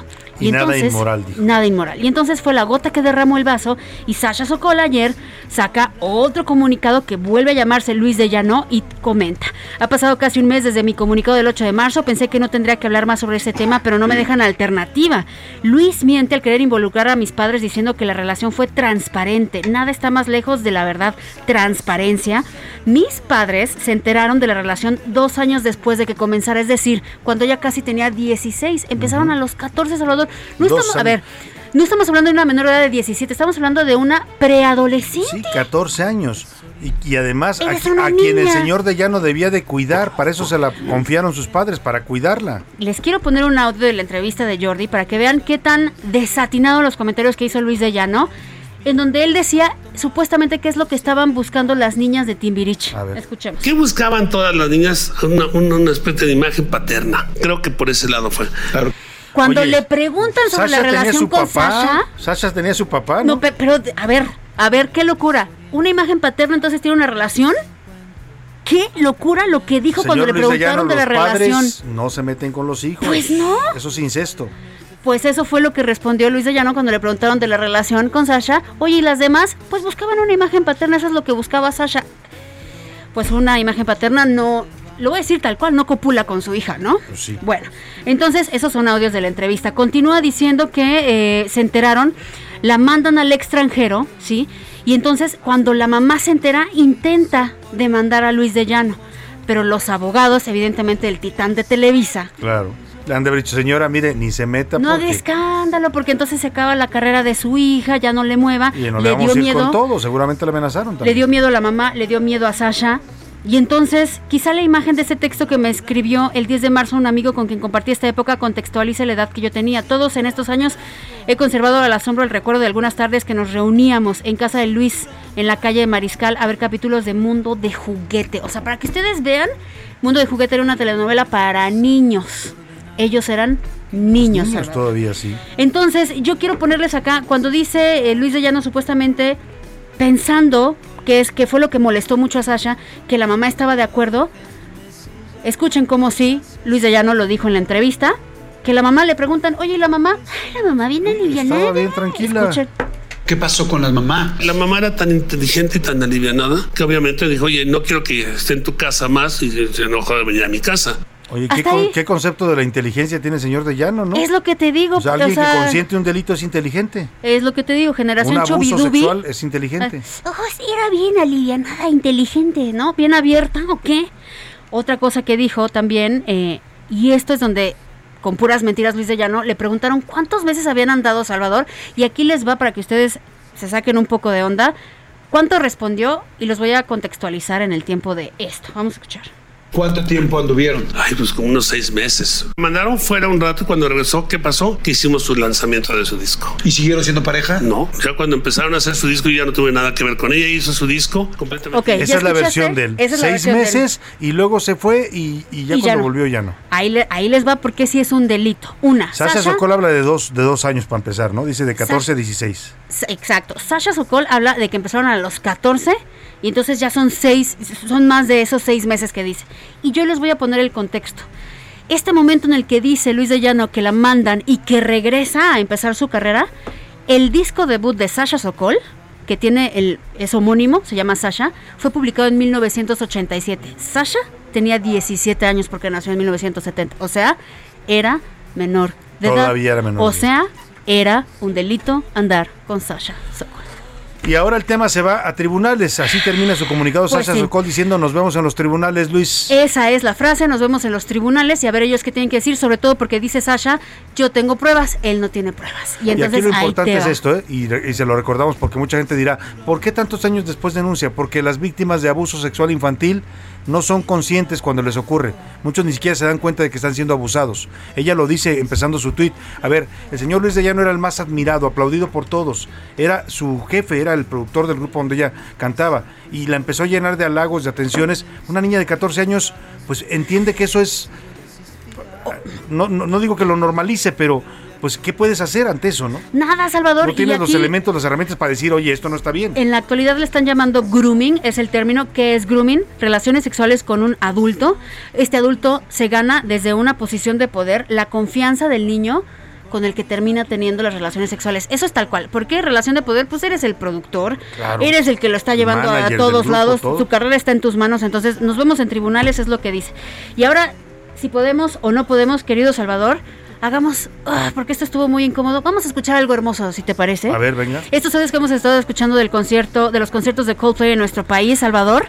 Hemos estado escuchando cuando le canta la Ciudad de México Chris Martin, hemos escuchado cuando canta Amor Eterno de Juan Gabriel, pero Oye. se aventó un detalle el 4 de abril, ¿Qué hizo? la banda, ¿Qué hizo? ¿Aquí en la Ciudad de México? aquí en la Ciudad de México. Hay un niño que se llama Ajá. que hace seis años cuando Coldplay estuvo aquí, se volvió viral un video en donde Guillo lloraba ante una canción que se llama Fix You en el concierto. Eso se lo dieron a la banda, le llegó a la banda, lo vieron y conocieron la historia de Guillo porque es un niño con autismo. Y entonces Chris Martin se pone en contacto, lo invitan Salvador, pero les ¿Al cuento la historia paralela. Ajá. Desde que los papás se dan cuenta que a Guillo le gusta la música y que lloró, lo meten a clases de piano. Empieza a aprender. Entonces, aprende clases de piano, invitan al querido Guillo al concierto y se avientan un pedacito de una canción que aparte, ¿qué tiene que ver? ¿Cómo se llama la canción? Se llama Different is Okay, o sea, ser diferente Ser está diferente bien. está bien. Porque ¿Él el la autismo el es, niño? el autismo es, es, es, es una canción que ya existía y el autismo simplemente es ver el mundo de manera distinta. ¿Y cantó con, con Chris Martin? Escuchemos. A ver.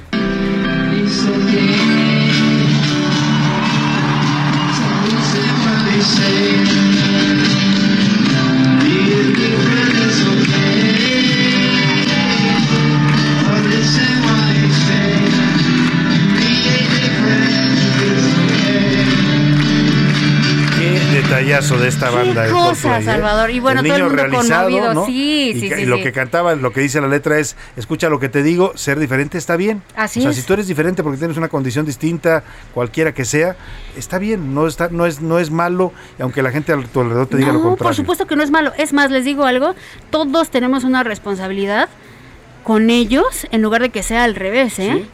Así de es. ayudar, de que se de integren, integrarlos, de tratarlos Sí. como uno más de nosotros. Qué gesto, ¿no? Pues sí, vaya, vaya gesto el que tuvo este, esta banda de Coldplay con este niño mexicano, Huillo, que tiene autismo.